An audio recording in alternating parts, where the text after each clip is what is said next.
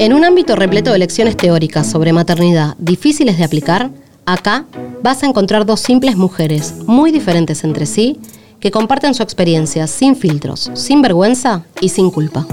Somos Vicky y Joy, y en una simple charla entre amigas, casi como si estuviésemos en el sillón de nuestra casa, vamos a hablar de diferentes temas que nos atraviesan a todas. ¿A todas? Sí, Joy, a todas.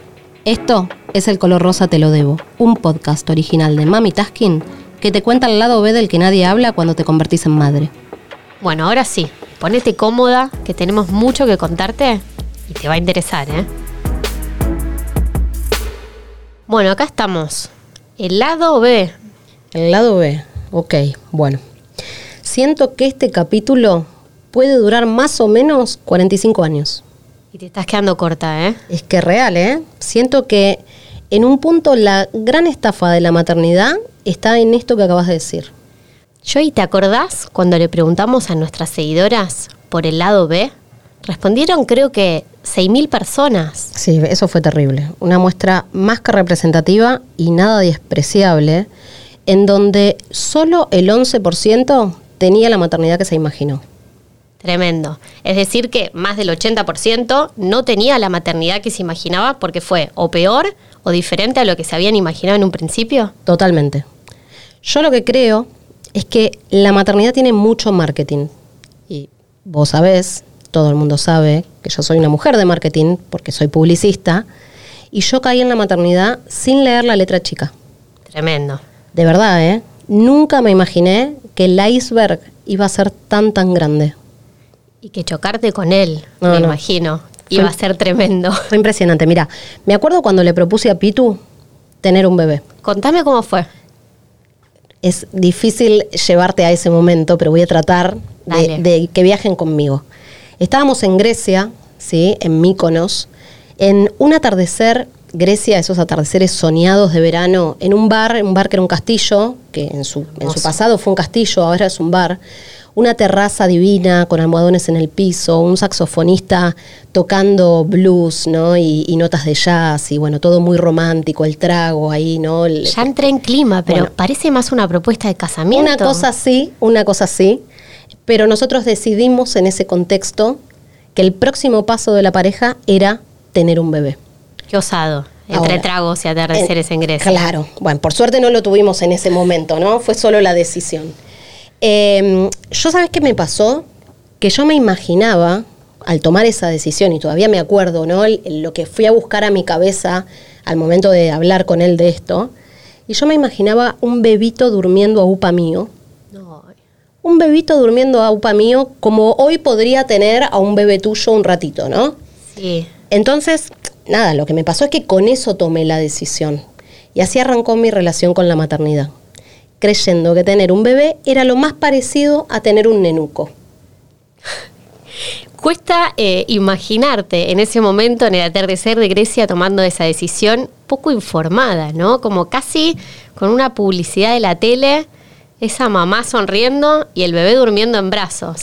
Sí, y un poco lo que me pasó es que no fui a buscar esa información, tampoco tenía a nadie cercano, ¿no? Como, como para tener de referencia. Y después de eso lo que me pasó es que quedé embarazada tan rápido que no tuve ni tiempo de mentalizarme. Claro, yo les explico, Pitu le respira cerca y la embaraza. es, es como un depredador.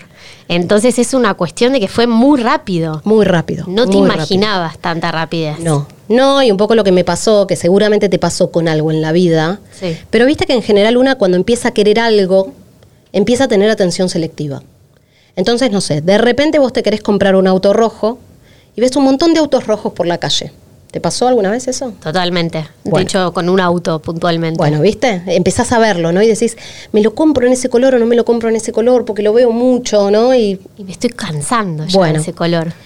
Entonces, si yo hubiese tardado más en quedar embarazada, seguramente hubiese visto más de cerca, por lo menos, a la maternidad y quizás llegaba mejor preparada. No te digo que eso atrasaba mi decisión, pero seguramente iba a llegar un poco mejor preparada. Tiene sentido. Por otro lado, lo que me pasó es que yo no le consulto nada a nadie. O sea, yo soy de, viste que hay gente que hace un simposio, ¿no? Cada vez que necesita tomar una decisión. Bueno, yo soy todo lo contrario. Yo tomo la decisión y lo hago bien rápido, así después ya me mandé la cagada y no tengo reversa. Hermoso. Fue un palo para mí que voy a comprarme ropa y te mando fotos. No, no, no. Ah, Cada uno hace lo que quiere. porque me lo hice propio. No, Bien. pero viste que hay gente que necesita, ¿no? Como consultarlo, ¿no? Y ver qué opina el otro. Yo y- necesito, vos pones primera, arrancás y ya estás en la autopista. Bueno, sí, en este caso necesitaba de la otra parte, ¿no? Digo, llegar a una decisión con él, pero una vez que tomamos esa decisión, no lo consultamos con nadie, arrancamos con la búsqueda. Y ahora, si yo te digo, si alguien te hubiera contado el lado B, ¿sí? ¿Lo hubieras creído? Mira, la verdad, la verdad, eh, yo no salí a buscar información, eso es real. También me pasó que no me choqué con esa realidad en la cercanía de mis vínculos. Y nos pasaba, la verdad que lo que nos pasaba es que cuando nos encontrábamos con alguien más o menos golpeado por la llegada de un bebé, porque llega el bebé y es un huracán que te revuelve todo, nos parecía una exageración. Y nosotros nos mirábamos y decíamos, che, a nosotros esto no nos va a pasar. Nosotros vamos a seguir saliendo, nosotros vamos a seguir con esta conexión hermosa que tenemos, vamos a seguir siendo novios porque de hecho no estamos casados, ¿no? Entonces ni siquiera pasamos por la situación de matrimonio. Y claro, digo, uno ve, cuando lo poco que ve del lado B, cree muchas veces que es una exageración, ¿no? Sí, o que es algo que no te va a pasar, que son falta de límites, que tus hijos no van a ser como ellos. que- ¿Cómo te vas a olvidar de vos? ¿Cómo te vas a olvidar de ¿no? Yo no voy a dejar de ir al gimnasio, yo no me voy a dejar de cuidar, no me voy a dejar de comprar ropa. Mírala, cómo está, toda descuidada, Abandonada, cómo no se baña. con ojeras. Bueno, digo, de Hoy hecho, lo entendés, ¿no? Hoy lo entiendo, hoy lo entiendo y de hecho, si volvemos a la encuesta que hicimos, hubo un 43% de seguidoras que no le contaron el lado B. Pero hubo un 40% al que sí le contaron y no lo creyeron o pensaron que estaban exagerando. Es que es ese sentimiento de pensar que siempre hay alguien que lo está exagerando, que no es como vos pensás que va a ser, y eso te termina un poco confundiendo, ¿no? Porque Sí, a mí un poco lo que me pasó es que cuando tomé la decisión, encima, digo, imagínate, ¿no? Digo, uno empieza a crecer, ¿no? Y bueno, ya tenés una pareja estable y todo el entorno empieza a, ¿y para cuándo el bebé, no? ¿Y para cuándo? ¿Y para presión cuándo? incesante. Presión incesante que encima te lo hacen eh, parecer sencillo, ¿no? Entonces, la verdad que no tuve manera de dimensionar cuál era el impacto en la vida de la llegada de la bebé. Eh, a mí, digo, eso fue un poco en la previa. Después lo que me pasó es que una vez embarazada, me encontré con que todas se sentían plenas embarazadas. Y era el mejor estado de la mujer. Y yo de lo mal que la pasé, era una mezcla entre Linda Blair del exorcista y Rose Titanic en pleno hundimiento. yo, ¿y cuántos días de tu embarazo vomitaste? Todos. Perfecto. ¿Hasta el Absolutamente todos. día? Absolutamente todos. Hasta el día que yo cesárea programada, dos cesáreas programadas, hasta el día de la cesárea. Me acuerdo que para Gina tenía fecha, horario para internarme a las 2 de la tarde, tenía que tener 8 horas de ayuno, así que me levanté como a las 4 de la mañana para desayunar y no estar desde el otro día sin comer nada.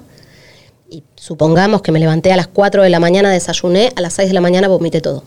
Así que podría haber dormido en realidad la última mañana en vez de haber desayunado. Qué impresionante, qué impresionante lo que nos pasa en el cuerpo, ¿no? En general. Ya que decís lo del embarazo y acá yendo a que cada maternidad es tan distinta, incluso cada hijo, ¿no? Yo y después me, me- me gustaría que me cuentes tu experiencia de, de- de tu maternidad doble, pero yo el embarazo lo viví espectacular. Me hacía licuados de fruta para nutrirla a la arena, lo pienso y me río. Molía las semillas, no vomitaba, Le ponías música a la panza. le ponía ¿no? música a la panza. Levantabas los pies. Hacía yoga, eh, meditaba, leía, me informaba. Eh, entonces no te podría decir que fue el mejor estado de mi vida, como si hay algunas que lo afirman, me sentía plena, sexy, divina. No, no vamos a, a llevarlo a ese extremo, pero lo pasé muy bien. Entonces yo con toda la información que tenía, súper empoderada, sintiéndome bien, dije, esto es pan comido. Sí, claro, la tengo de taco. Y ahí nació. Sí, claro. Y ahí empezó el baile en mi casa. Y ahí arrancó, ¿no? con los cólicos, el no poder calmar a alguien que no viene con manual, el no entender cómo poder descifrar las necesidades de una persona que creaste vos. Mm. El estar el tercer día de nacida Miru llorando en el piso a las 3 de la mañana diciendo, ¿en qué me metí? Sí, la responsabilidad del, del de afuera, de vos sos la madre y vas a saber lo que hay que hacer, ¿no? Totalmente, y en este sentido yo iba a hablar de lo que son las expectativas, ¿no? La idealización. Yo creo que en el fondo me imaginaba ese bebé en Grecia que vos contás. Mm. Un bebé que dormía, un bebé que me iba a permitir trabajar el resto de los días en tranquilidad. Fui tan osada que pensé en no tener niñera y trabajar a la par de ella. Sí, claro, y hoy te reís, ¿no? ¿Querés que te cuente cómo terminó eso? ¿Cómo terminó? Sumando días, sumando horas, hasta que un día la persona me dijo, yo necesito organizarme. Sí, claro. Claro. Ahí le dijiste, vení a vivir con nosotros. Y ahí le dije, ¿querés mudarte conmigo? Pero bueno, un poco se trata de esto, de la idealización eh, y que un poco lo que vos decís, para mí el problema es que uno no puede dimensionarlo. Volviendo un poco a la encuesta, el 53% de las personas que respondieron a la encuesta conocía el lado B, pero igual se sorprendieron. Es que yo creo que real uno no lo puede dimensionar. O sea, no hay, no hay manera de dimensionarlo. Eh, no sé, la lactancia, ¿no? Esto de nace el bebé y uno siente que se lo van a poner en el pecho y que el bebé instintivamente se va a prender y todo va a fluir y no va a doler. Y la verdad que uno puede llegar súper preparado, porque digo, si hay alguien que llegó preparado, fuiste vos, por ejemplo, ¿no? Yo no llegué preparada, yo soy de las que, bueno, estoy acá, vamos a pelearla, quiero saber lo menos posible y que, Me bueno, defiendo en la trinchera. Me defiendo en la trinchera, total. Para mí fue letal. O sea, la bebé tardó tres días en prenderse, la bajada de la leche se dio toda junta, yo casi con una mastitis, me querían dar el alta de la clínica y yo no me quería ir de la clínica, tenía terror porque la bebé todavía no comía, entonces cómo me iba a ir a mi casa con una bebé que todavía no había comido. Bueno, fue, para mí, la primera experiencia de la lactancia fue de terror. Pero digo, vos que llegaste preparada, ¿qué te pasó? A mí me pasó lo más triste que le puede pasar a una persona que soñaba mucho eso, que es que no pude dar la teta y fue un duelo enorme el que tuve que atravesar. Entre medio de esas hormonas, entre medio de la gente preguntando, indicándote formas, yendo 7300 veces a una poricultora, tomando cualquier medicamento o cosa natural que pueda ayudar a la bajada de la leche, no pude dar la teta. Entonces, las noches eran eternas, ella con hambre, hasta que un día dije, tengo que consultar. Entonces la información en mi caso fue poder, pero también fue decepción, porque fue poner en una misma balanza todo lo que había soñado y por lo que me había preparado y lo que no estaba pudiendo lograr. Entonces ese creo que fue mi primer choque de la realidad con la maternidad. Fue decir, no voy a tener nunca más el timón de mi maternidad. Y es ahí donde yo creo que lo empiezo a atar con que a mí lo que más me chocó de la maternidad es sentir esa pérdida total de libertad de las decisiones. Esto que vos decías de Grecia, lo perdiste. Lo perdí. Nunca más sos vos y él tomando una decisión. No, nunca más, de hecho, digo, somos esos, ¿no? Digo, ¿puedo volver a Grecia? Sí. No a tomar esa decisión, ¿no? Definitivamente. ¿Te gustaría otra No, decisión ni así? loca, ni loca. Pero digo, yo ya no soy esa. Digo, yo ya no sé si podría disfrutar de ese atardecer de, esa manera, ¿no? Incluso yéndonos solos. No, totalmente. Un poco eh, esto que, que te decía de la libertad y, y de cómo impacta en que ya no soy yo decidiendo contra el mundo, sino que ante todo tengo que ponderar la familia, a mi hija, sus necesidades, cómo va a estar bien, cómo va a estar mal. Y esto de tener que consultar todo, todo el tiempo, ¿no te pasa que tenés que ir al gimnasio y tenés que arreglar con un otro Sí, para tomarte una hora para vos? sí. Bueno, el otro día leí en Instagram un meme que decía algo así que cuando sos madre volvés a pedirle permiso a tu mamá para salir, ¿no? Después de un montón de tiempo. Eh, para mí con eso sucede algo extrañísimo, seguramente tiene alguna explicación científica. ¿Qué es esto, no? Que cuando vos recién aterrizás a la maternidad, no querés opinión ajena. Porque la verdad que te sentís atacado, te sentís juzgado, pero por otro lado la salís a buscar porque te sentís insegura en tu nuevo rol. Entonces es una rueda que no termina nunca. A mí me pasó mucho ahora que decís rueda que me sentí como un hámster, ¿viste? Sí. Por momentos súper, súper insegura, por otros momentos necesitaba sí o sí la opinión de un otro y por otros momentos le iba a buscar y decía, ¿por qué lo hice? Tendría que haber seguido ese llamado, no sé, instinto eh, o, o propia percepción y no terminar enroscándome en la mirada de un otro que lo que en vez de alivianarme me terminaba confundiendo y sobre todo aturdiendo por momentos. Sí, quizás tiene que ver con que es una búsqueda necesaria, ¿no? Una prueba que tenés vos como para poder destrabar esas cosas y después empezar como a disfrutarlo, por así decirlo. Sí, en mi caso, el, el mayor lado B lo sentí en que, ¿viste cuando estás jugando al Shenga y de repente decís, no toques esa última ficha porque se va a derrumbar la torre? ¿Sí? Sí. O sea, es como tener, viste, la granada prendida, estar en el premio de la guerra, le sacás el seguro y decís, me va a estallar.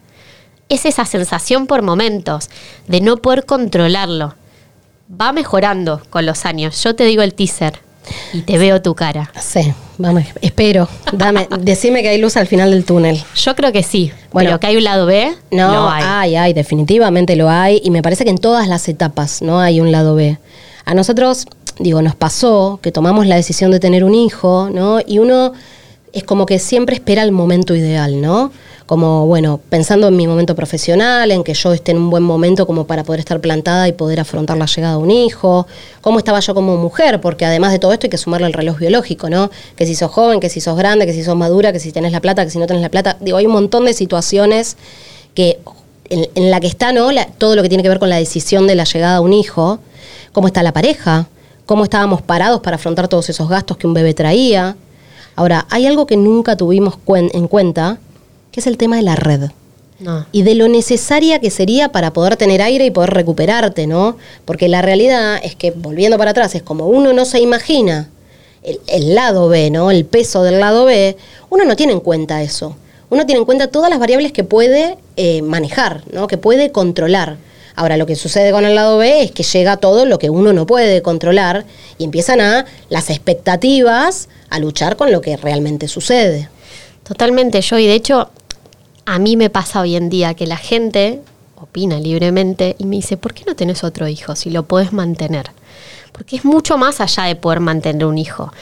Eh, no, es solo un, un, factor económico el que a mí hoy me lleva a tener el motor de la decisión de agrandar o no una familia, como así tampoco el deseo de mi hija única que tengo en este momento, porque me parece que uno tiene que desear la construcción de una familia, no solo de darle un hermanito.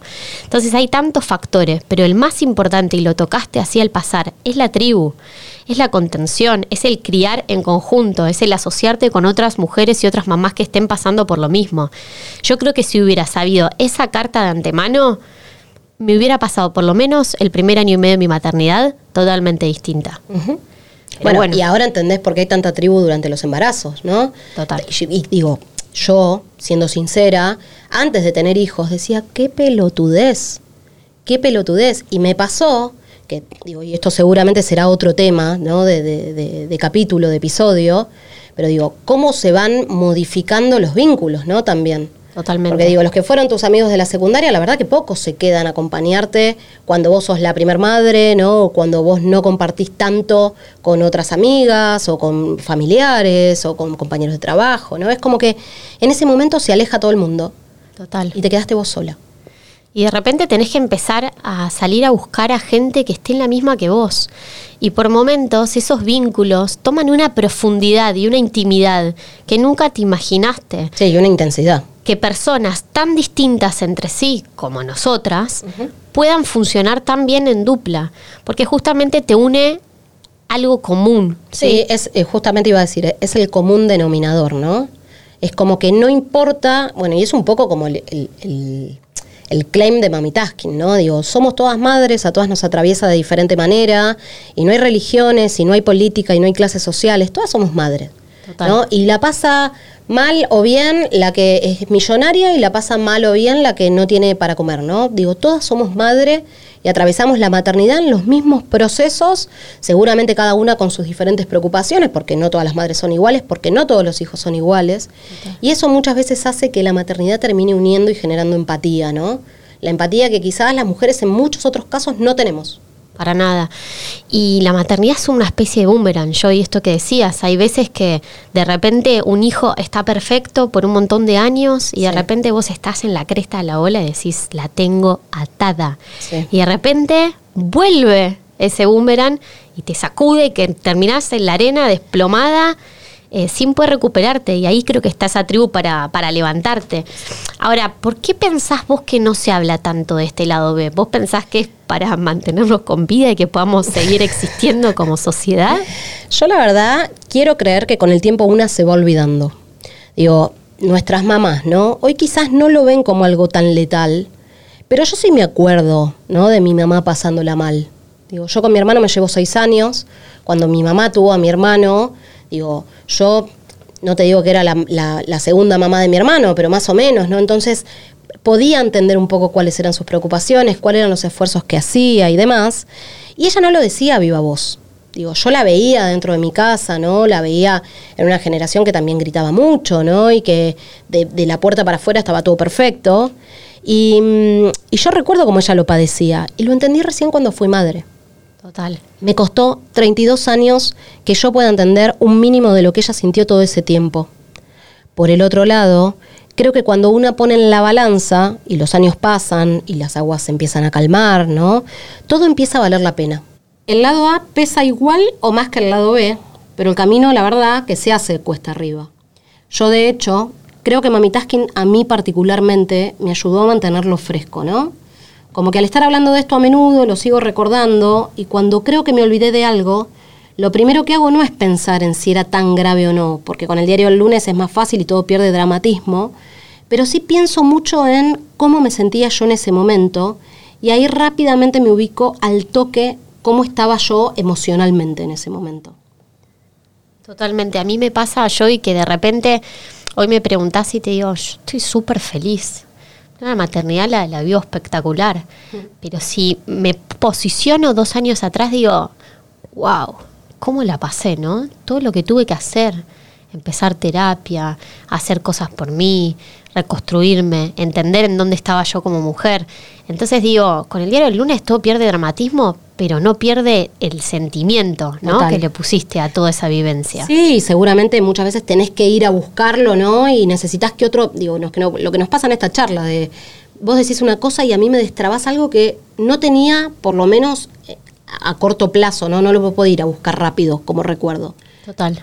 Em, bueno, y no por nada, nosotros, pues la llegada de nuestra segunda bebé, al toque avanzamos con la vasectomía. Cuando todo el mundo nos decía, ¿por qué no esperás? Quizás tenés ganas más adelante, el famoso todavía sos joven, ¿no?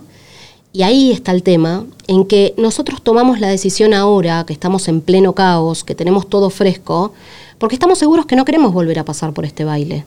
Yo la verdad que no quería en un par de años sentir que todo fue sencillo y volver a tener otro, porque siento que no resisto una vez más todo lo que un hijo trae consigo, ¿no?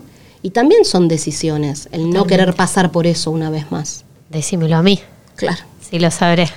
Y esto de, que decís yo y que, hoy la ves a, tu mamá, ¿no? Y tenés como ese recuerdo. Yo creo que la maternidad lo que nos permite y, y, a lo que le voy a estar totalmente agradecido es a poder entenderla, ¿no? Muchas veces, en ponerte en esa piel, en recordar muchas veces esa mirada desbordada que ella tenía. Quizás en tu caso, al ser hermana mayor, lo viviste mucho más consciente. Eh, en mi caso fui más, eh, nada, la mimada, ¿no? La, segunda chance, el que le das la posibilidad al otro a, a poder tener otra maternidad, ¿no? Creo que incluso en tu caso Lupe te pudo haber venido a, dar eso. Eh, es de vuelta una hoja en blanco, así que no lo viví tanto, pero sí valoro su esfuerzo, ¿no? Su entrega, sus noches sin dormir. Yo no hablaba hasta los cuatro años digo, de repente, y, te conozco, ¿no? Y, conozco tu historia profundamente y vos conoces la mía, pero la gente no la conoce. Digo, la relación con mi mamá volvió a nacer con mis hijas, ¿no? Porque es como una segunda oportunidad en donde tenemos la posibilidad de limar asperezas, de poder entendernos, de, de poder generar empatía, de poder acercarnos, de tener algo en común. Totalmente. ¿No? Digo, yo con mi mamá quizás de repente sentí 32 años que no compartía nada hasta que nacieron mis hijas. Y ahí me di cuenta que compartía más de lo que yo me imaginaba, ¿no? En que muchas veces es esto, es sacarle ¿no? la, tela del prejuicio y poder disfrutar, ¿no? Y poder, digo, darle vía libre a que ella pueda disfrutar con mis hijas, lo que quizás no se permitió conmigo por ser madre y no ser abuela, ¿no? Y tener que criarme en vez de malcriarme. Ahora, ¿estamos todos esperando ser abuelas? No, no, Dame, un respiro, dame un respiro, no estoy lista todavía. Em, no, me, pongo a pensar un poco en, digo, volviendo a esto que vos mencionabas, ¿no? De, del lado B y de la, importancia de la tribu y demás. Eh, a mí también lo que me pasó es que yo no me imaginaba que me iba a descuidar tanto. Digo, que el, no tener tribu también impacta en eso, ¿no? Porque al no tener nadie que te acompañe, uno se descuida un montón. Y la verdad que yo siempre me amé mucho como para pasar a segundo plano a mí me costó mucho, ¿no? Correrme de ese rol protagonista que tuve en mi vida a de repente ser el extra, ¿no? Ser el extra cagado a palos encima. Eh, y la verdad que digo, en todo lo que tiene que ver con el lado B, además de las expectativas, además de la falta de tribu, además de lo que pasa en la pareja, ¿no? Porque uno se imagina que estamos recontra enamorados y a nosotros no nos puede pasar nada. Y la verdad que un hijo es la mejor prueba de amor que uno podría tener con una pareja. Sin duda. Saliendo, saliendo ilesos, ¿no? Eh, pero también está la batalla personal. ¿no? Es una reconstruyéndose, reinventándose, redescubriéndose, eligiendo un montón de cosas que quizás antes no, defendiendo un montón de cosas que antes criticaba.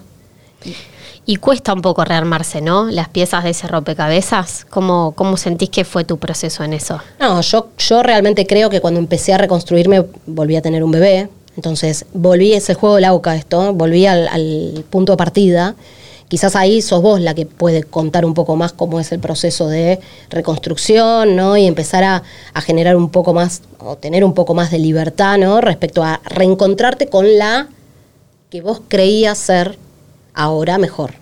Total, yo creo que nunca más volvés a ser la misma hoy me siento la mejor versión que fui hasta ahora, digamos, en, mi vida, pero soy otra persona totalmente distinta, con otros intereses, con otras formas.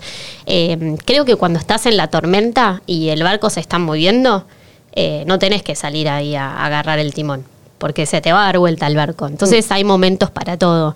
Yo surfé esas olas y estuve arriba ahí de ese barco y lo mejor que pude hacer, valga un poco la analogía, fue irme al sótano. Pero llega un punto en el que tenés que decir salgo un poco a la superficie y entender cómo siguen esas olas. Hoy creo que me encuentro ahí, creo que es un proceso, eh, tampoco es de un día para el otro, ¿no? Porque al principio, como yo siempre digo, uno lo fuerza. Eh, es una decisión que uno tiene que tomar para estar mejor, para sentirse mejor y como vos decís, para dejar de ser ese extra en esa peli en el que vos eras protagonista. Sí, y quizás un poco, digo, yo trato de comparar mi primer embarazo con el segundo, ¿no? Y yo en el segundo, el perdón, en el primero, em, era como que mi posparto tenía que ser para la vidriera. Yo a los dos meses tenía que estar impecable, me metí en el gimnasio, me puse a hacer dieta, o sea, teniendo un bebé de días yo necesitaba estar regia como estaban las modelos que se sacan la foto ¿no? en Instagram a los 10 días de parir. Y salen de blanco. yo quería que la gente me diga, mirá cómo estás, estás espectacular. Y quizás yo adentro no podía con mi vida, ¿no? Y no dormía y hacía mi mejor esfuerzo, pese a que nosotros siempre decimos, mis bebés son súper buenos y todo lo que, buenos. Todo lo que yo padezco el parto, no lo padezco en el posparto inmediato, porque la verdad que duermen, se prenden a la teta, no lloran, mis bebés no lloran, una cosa extrañísima. Eh, entonces, la verdad que en ese sentido me la hicieron fácil, pero yo también estaba en una búsqueda constante, y no hablemos de las hormonas, ¿no? De todo el trabajo que hacen las hormonas, para encima estar teniendo un posparto para el, para el que estaba de la puerta para afuera, ¿no? Y me pasó en el segundo que me di cuenta que yo no necesitaba eso en ese momento. Yo no necesitaba estar a dieta, no necesitaba estar en el gimnasio, no necesitaba vestirme impecable de blanco con la bebé que, no sé, la terminaba de cambiar y a los 10 minutos me cagaba el pantalón, perdón, ¿no? Total. Eh, entonces, digo, la maternidad también te hace entender eso, que hay mucho esfuerzo para poner, porque realmente puse mucho de mi esfuerzo en mi primer posparto, quizás mal focalizado, porque quizás ese, ese tiempo se lo tendría que haber dedicado a mi bebé. Sí, o a vos, a descansar. O a mí a descansar, no a estar regia de la puerta para afuera. Totalmente. Y quizás con mi segundo bebé hice todo lo contrario. Hice cosas para sentirme bien cuando realmente tuve ganas de sentirme bien. Y ya tenías otro apoyo, yo y digo, tenías a tus papás afuera acompañando a Gina, tenías a tus amigas a disposición de que tu hija más grande esté perfecta. Eh, me acuerdo que mi regalo fue mandarte comida. Hermoso. No sé si te acordás. El mejor regalo de, nacimiento, viandas congeladas. Entonces digo, nada, es, es empezar a armar una tribu mucho más sólida, que te agarre mucho más preparada y que de repente, no sé, los primeros cinco días no tengas que pensar en ni siquiera prender el horno. Total. Em, creo que es ahí un poco la diferencia de tu primer y segundo hijo. Me encantaría haberla vivido pero, no, me voy a arriesgar. Pero no. No, bueno, me hiciste acordar ahora el tema de las visitas. ¿No? Digo, la llegada de mi segunda hija, digo, contexto pandémico, ¿no? Ya estábamos como un poco más libres, pero nosotros siempre fuimos los dos muy sociables, ¿no? Esto de cumpleaños, ¿no? Y 100 personas y qué sé yo, todo, todo así. Y claro, nació nuestra primera hija y me acuerdo en el sanatorio en un momento, la bebé no prendiéndose a la teta, yo luchando para que la bebé se prenda la teta, teniendo 12 personas en la habitación. Desfile.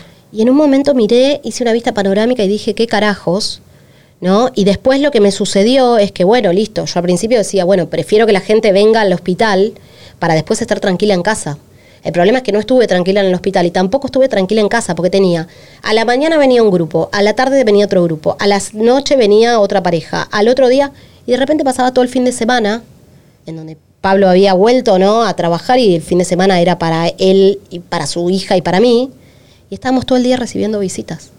Qué locura. ¿Por qué? Porque cómo no van a venir a conocer un bebé, un bebé que no hace nada. Gente no se visita a un recién un nacido. bebé que dormía sin parar, yo con cara de póker, no toda fajada, tratando de entrar en un jean que no entraba, porque era un jean de antes de parir, no antes de quedar embarazada.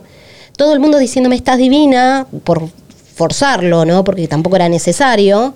Bueno, en esa que decís, yo me llevé de ropa a la clínica un jean de antes de embarazada. Sí, claro. Yo siempre fui muy flaquita y claro, yo pensé que mínimo como pampita quedaba. Mínimo. La panza de seis meses con la que me fui, tengo una foto que no tiene desperdicio. Mis amigas me decían, yo no entiendo, si vos sos flaca y te fuiste así, ¿cómo se van los demás?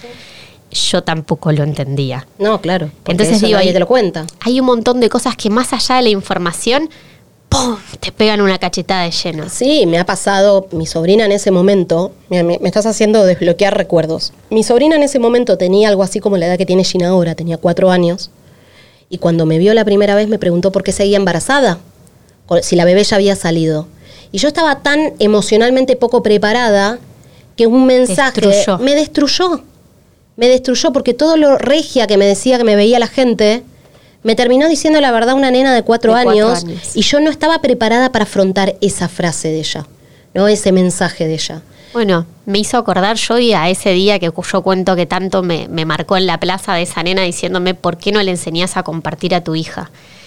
Y yo fue una daga al corazón. Claro, y Miru tenía un año y medio. Sí, dos menos de dos años. Sí, claro. Eh, entonces digo, son esos momentos en los que incluso los nenes te ponen en jaque la vida. Total. Y las emociones a flor de piel. Total. Y recuerdo esa vez irme a mi casa, mandarte un audio llorando, sin poder entender cómo una nena de cinco años me había desestabilizado tanto. Sí. Yo, ¿y qué cosas te enseñó a vos el lado B? Eh, ay, qué Es- es difícil. difícil, Qué vino difícil, profunda qué aparte. difícil.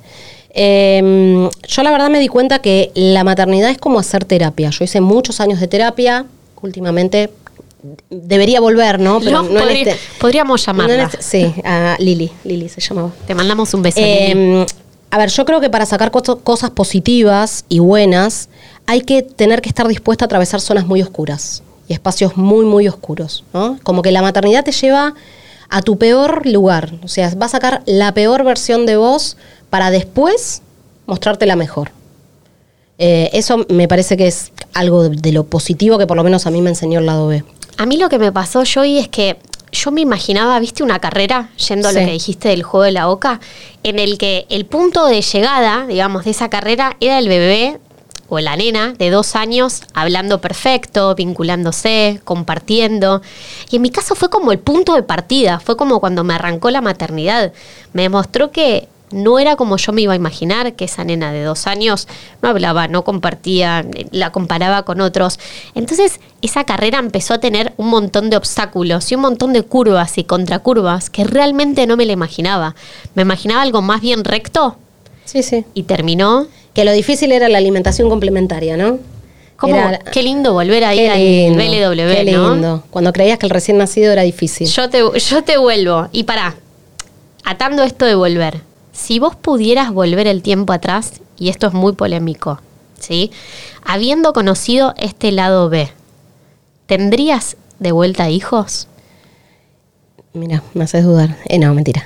Eh, en mi caso, yo quizás hubiese esperado un poco más para la segunda. Eh, nosotras cuando decidimos tener a Lupe, Lupe y Gina se llevan dos años y medio, Gina todavía como que no había explotado, ¿no? Su personalidad, como dije recién, mis bebés son muy buenos, entonces, nada, era, tengo de taco. Se pica después. Ya la pasé, ya soy experta, tengo un máster en esto. Y mm, nada, la verdad que fue complicado. El primer año fue muy complicado. Recién ahora, después de un año y medio, empiezo a sentir que puedo sacar la cabeza ¿no? al aire y, y respirar un poco. Em, pero por otro lado, siento que la llegada de la segunda me permitió aflorar un montón de cosas buenas que no tenía, ¿no? Entonces, si me preguntás, Sí. sí volvería a hacerlo, quizás con un poco más de información y con menos expectativas. Digo, definitivamente siento que necesité la llegada de la segunda para empezar a disfrutar de la primera, ¿no? Y qué injusto para la primera esto. Muy Eh, injusto. Muy injusto, sí. Y para vos como mamá, digo, ¿no? Para mí como mamá, para mi pareja como papá, para mis, mis padres como abuelos, ¿no? Para todos, porque uno, la verdad que el primer hijo eh, nace como con muchas exigencias, ¿no? Las, las que uno deposita en el niño, las propias, las de la pareja, las de la afuera. Las del entorno. Porque uno, la verdad que, bueno, vos ya a esta altura no, porque ya estás más curtida, ¿no? Pero la verdad que el primero llega y, y todas las opiniones son escuchadas. Todo. Y parece que no, y que no las escuchás, y que la, la, la, la, la, la, pero la verdad es que de algún punto te van calando profundo, ¿no? Y llega un momento que te decís, "Y, che, ¿lo estaría haciendo bien o no lo estaría haciendo bien? Totalmente. Yo te, te voy a responder la mía, porque me parece justo también. Volvería a elegirlo una y mil veces, ser Bien. mamá, pero siempre te lo digo, porque creo que en mi caso es lo que yo soñé toda mi vida. O sea, vos me preguntas, ¿qué soñaste toda tu vida? Y yo te respondo ser mamá. Eso no significa que no tuve épocas de mucha tormenta y que no estuve en ese barco que te cuento dándole duro a las olas, pero lo volvería a elegir una y mil veces porque es mi sueño más profundo. Ahora, me encanta que estemos charlando de este lado B para acompañar a aquellas mamás que fue su sueño, para acompañar a aquellas mamás que quizás el mandato de la sociedad las llevó a elegir eso y para aquellas mamás que no tuvieron esa elección y se encontraron con eso. Ambos tres caminos son totalmente diferentes. Totalmente diferente. Que existe un lado B. no Existe, definitivamente, definitivamente. Bueno, en mi caso, en mi caso, a diferencia de lo que a vos te pasó, yo no, nunca me imaginé madre como el sueño de mi vida, ¿no?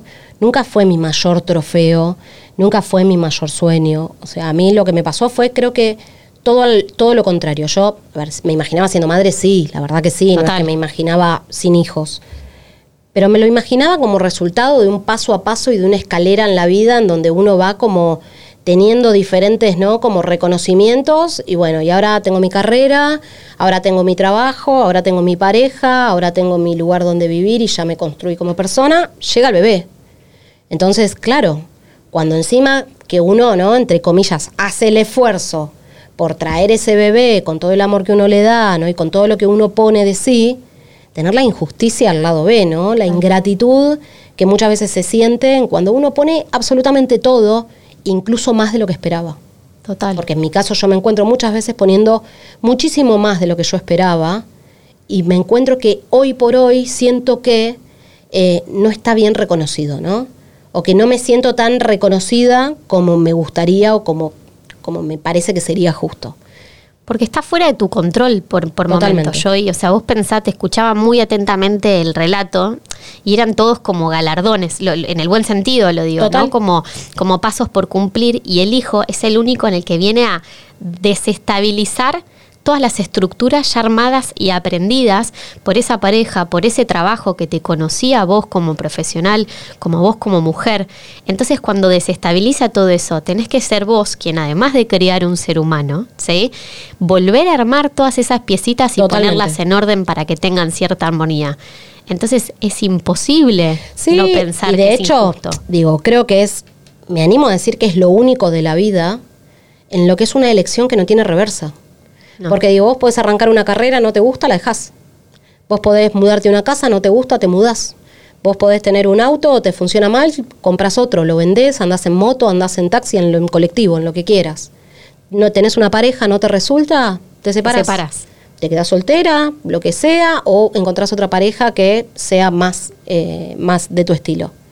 El hijo llega al hijo, vos no elegís nada de ese hijo, encima tenés la mala suerte que tiene tu genética y es igual a vos, y tenés que lidiar con eso en donde no tenés más, o sea, es cuatro paredes sin puerta, sin salida, no hay salida. Total. Ahora, yo y la parte linda de la maternidad es que una vez que conocemos, ¿no? El lado B, todas esas mujeres que hablamos al principio, más de 6.000 que respondieron, si pudieran volver el tiempo atrás, solo el 7% no tendría a sus hijos. Bajísimo, bajísimo. Bajísimo. Entonces, debe valer la pena. ¿Qué pensás? Y parece que sí. ¿Seguimos en carrera? Seguimos. Esto fue El color rosa te lo debo, un podcast original de Mami Tasking que te cuenta el lado B del que nadie habla cuando te convertís en madre.